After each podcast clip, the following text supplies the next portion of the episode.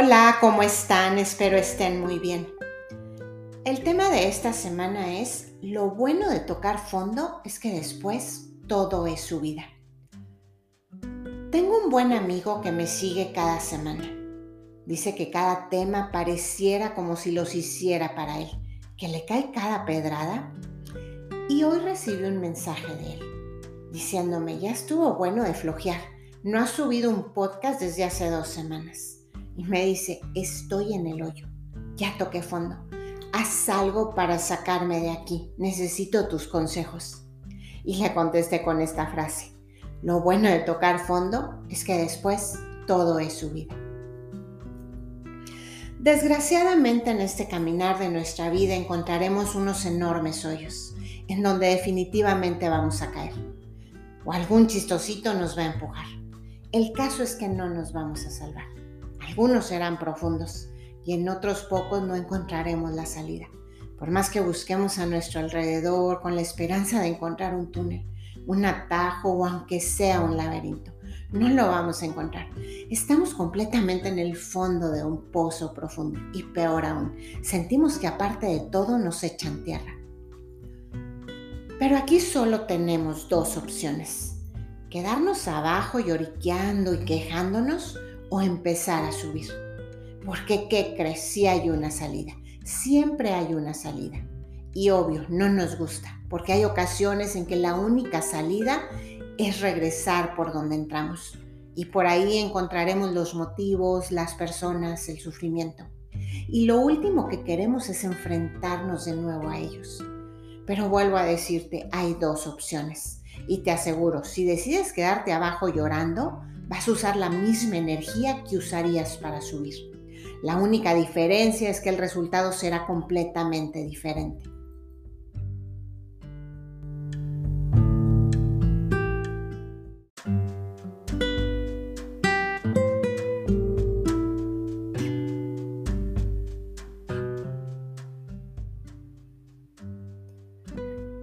Para iniciar con el tema te voy a contar un pequeño cuento. Ya sabes que me encanta ponerle un poquito de fantasía para poder ver nuestra no tan feliz realidad desde otro punto de vista. El nombre del cuento es El burro y el pozo.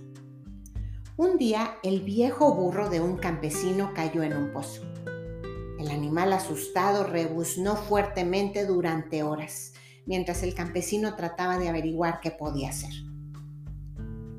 Finalmente el, campesino pensó que el animal era ya demasiado mayor para darle un servicio útil. Y además el pozo estaba seco y necesitaba ser tapado de todas formas, por lo que realmente no valía la pena sacar al burro. Entonces reunió a unos vecinos para que le ayudaran. Todos cogieron las palas y empezaron a echar tierra para cubrir el pozo, con el burro dentro. El burro en el fondo del hoyo empezó a darse cuenta de lo que estaba pasando. Sintió un intenso miedo al percibir la cercanía de la muerte. Rebuznó aún más desconsolado. Poco después, para sorpresa de todos, se tranquilizó, asumió su fin y se tumbó dejando que la tierra le cubriera lentamente. Tras unos minutos de tranquilidad, el burro abrió ampliamente los ojos y sonrió se incorporó pausadamente y se sacudió la tierra que le había caído en el lomo. Con esfuerzo se puso de pie. Y a medida que iba cayendo la tierra, pudo ir dando pasos. Iba dando pasos hacia arriba que lo acercaban a la deseada libertad. Pronto todos vieron sorprendidos cómo el burro llegó hasta la boca del pozo. Pasó por encima del borde Miró fijamente al campesino y a los demás hombres que con sus palas habían intentado enterrarlo. Rebuznó de alegría y salió trotando con más vitalidad que cuando era joven.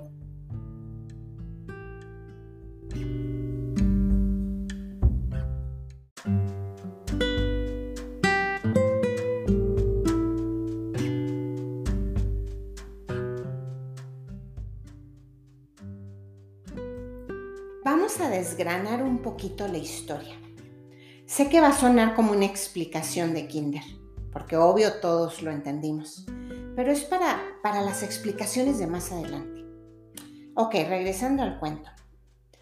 No se lo tomen personal, pero bueno, el burro somos nosotros. El pozo, el problemón. Ustedes pónganle el nombre del problema que los traiga hundidos en este momento. El campesino digamos que puede ser la persona o personas involucradas en la caída. Muchas veces lo llamamos el, culpable.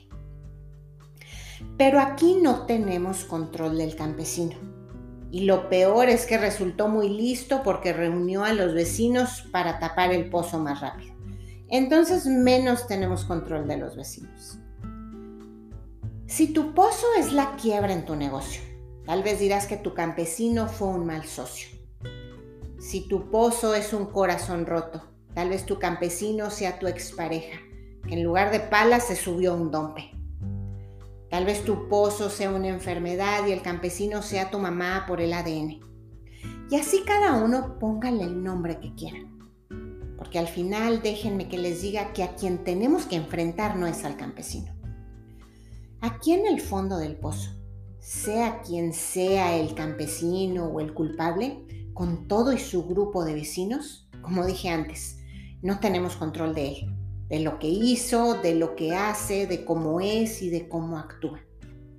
Si el socio nos robó, si la pareja jugó con nuestros sentimientos, si la mamá, si el jefe, si el tío, si el amigo hizo lo que hizo, eso no nos pertenece, es problema de ellos, de sus valores, de sus creencias, de sus carencias, y nada tiene que ver con nosotros, nada tiene que ver con tu capacidad de hacer negocios Nada tiene que ver con tu manera de amar, ni con tu salud.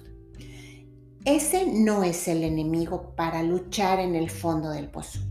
Hay un enemigo peor, un enemigo que sí puede acabar con nosotros, y es nuestra mente. Es la que conoce nuestras debilidades, porque es el creador de ellas. Pero ¿qué creen? La buena noticia es que con este enemigo sí podemos tener el control. No es fácil, nada fácil, pero sí se puede. Entonces, volviendo a los personajes. El burro nosotros. se escucha feo, pero al final recuerden que el burro salió más listo que todos.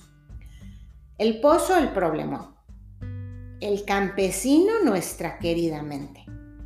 Y la tierra que nos cae encima son nuestros pensamientos negativos, que en esos momentos abundan, Parece que la mente es lo único que produce. Yo no digo que le quites responsabilidad al que te empujó ahí, pero ya no hay nada que hacer, ya caímos al fondo. El que participó en la caída ya es momento de sacarlo de la jugada, porque definitivamente no va a venir a sacarnos de ahí. Y si seguimos dándole vueltas a la manera en cómo caímos y recordando con coraje al que nos empujó, lo único que vamos a conseguir es hacer el hoyo más profundo. Estaremos cavando nuestra propia tumba.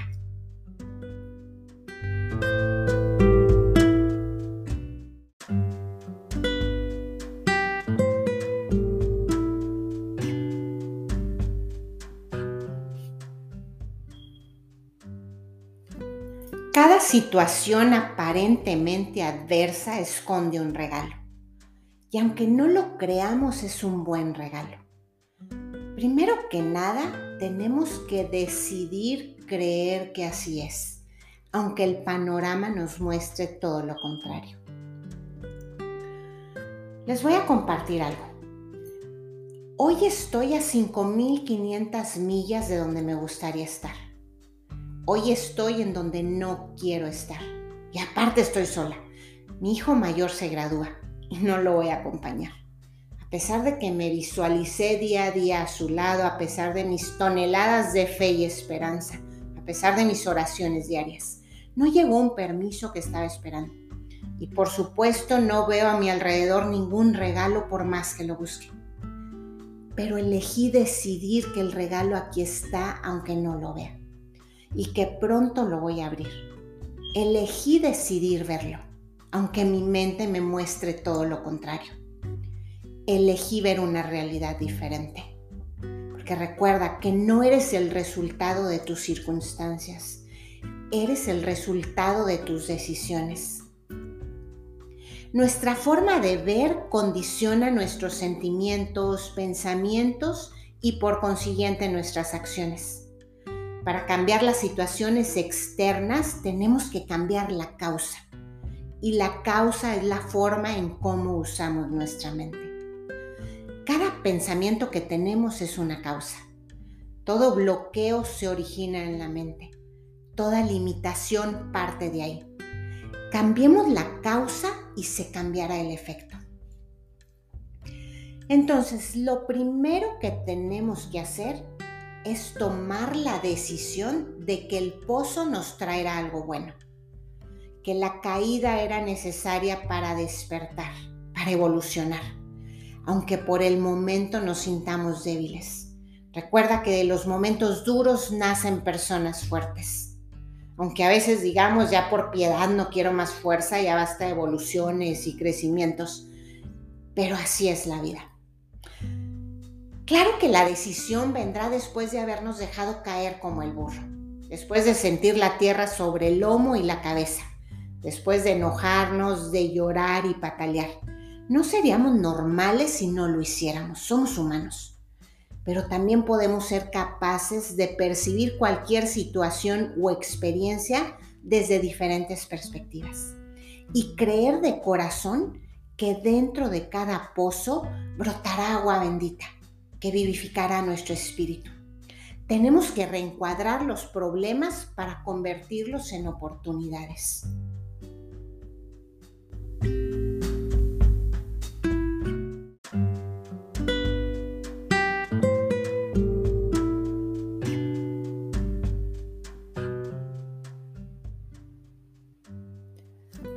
Después de elegir decidir, tenemos que empezar a subir. ¿Y qué hizo el burro? Sacudirse la tierra.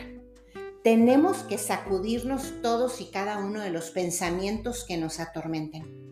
Dentro del pozo nos convertimos en un blanco fácil. Esos pensamientos negativos son las flechas que van directo al centro. Si permitimos que tomen vuelo, nos harán caer. Cada vez que llegue un pensamiento de que no puedes, de que te mereces estar ahí dentro, de que tú eres el culpable, no vales, etcétera, etcétera, tienes que rechazarlo. Y aquí me dirás, ¿cómo lo rechazo? Si es un depredador que consume mi energía como un vampiro, se chupa mis ganas y mis esperanzas, se come mis sueños.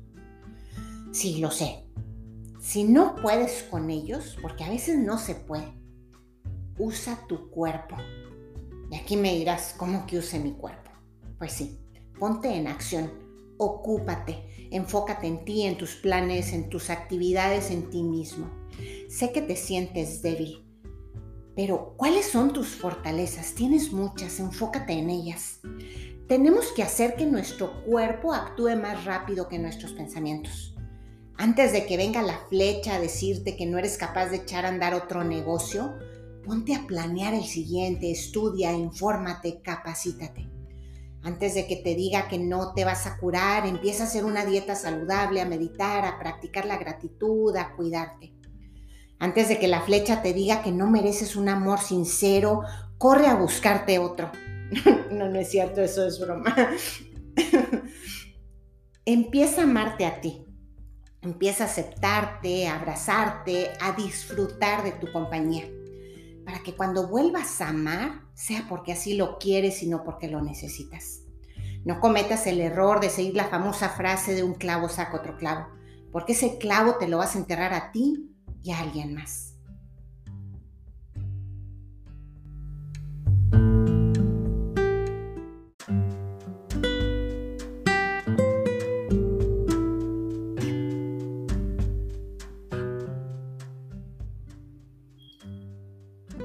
Me lo imagino así.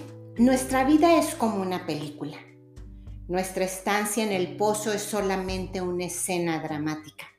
O si de plano está muy hondo, puedes llamarla una escena de terror. Pero sigue siendo una simple escena, que puede durar la mitad de la película o más de la mitad de la película, la cual puede tener varios finales. Recuerda que tú eres el productor Tú la escribes y al mismo tiempo la actúas. Pero a veces para entenderla tenemos que salirnos de la actuación y sentarnos en un sillón como un mero espectador. Y ya como espectador podemos imaginar el mejor final, porque ya fuera de la película ya me desenganché del drama, ya puedo ver con claridad. Pero para llegar a ese final tienes que decidir cómo quieres actuar, cómo va a ser tu personaje. ¿Quieres ser el dramático que llora y se queja todo el tiempo? ¿Quieres jugar el papel de víctima y culpar a los demás? ¿Quieres jugar al ingenuo, al enojado, qué sé yo? Hay miles de papeles que te llevarán a miles de finales. Elige el final, supongo que quieres un final feliz y grábatelo en la mente. Imagínalo día y noche. Vístete de él, actúa como él, siente como él y enfócate solo en dar pasos hacia ese final. No te pares, no te detengas. Si te detienes, te, caes, te cae más tierra y va a ser más difícil sacudirla. Ocupa a tu mente, entrena a tu mente, enfócala en ese final y empieza a subir. Y como les dije en un principio, la única salida del pozo es regresar por donde nos caímos. Y esto implica enfrentar a nuestras emociones, enfrentar a las personas y a la situación que nos hizo caer. Para salir del pozo feliz y rebuznando como el burro, tenemos que perdonar. Muchas veces preferimos quedarnos ahí antes de enfrentar. Y, eso que no te digo que sea necesario que vayas con el socio, con la expareja, con la madre, etc. No es necesario. Puedes darle el perdón a distancia.